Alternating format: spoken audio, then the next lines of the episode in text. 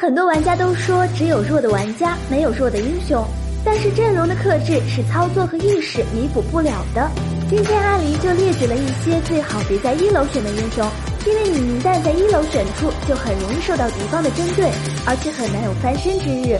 具体是哪些英雄，下面就和阿狸一起来看看吧。明世隐最大的特色就是可以给队友增加伤害，但明世隐这个英雄的弊端真的很多，没有开团保人能力，脆皮很容易就被切死。除此之外，如果一楼选了明世隐，敌方直接选个鬼谷子来针对，那这局游戏基本就被敌人碾压了。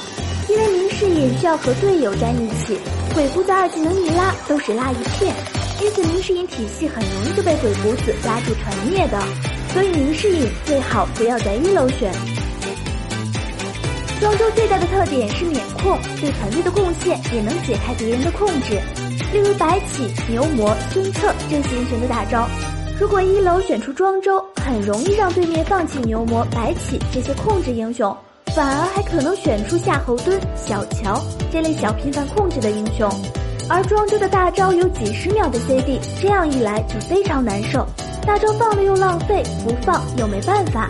这样的话，庄周对团队的贡献会很小。婉儿经常上半位，这都是习以为常的了。不过难免有时候被放出来。这时候他必定会成为争抢的对象。不过阿狸并不建议在一楼就拿婉儿，感受过婉儿恐惧的玩家就会提前选一手控制来针对，或者是出了鞋子之后就是真身，婉儿上听就金身应对，到时候会出现婉儿很难成功击杀的状态，也就相当于作用不大了。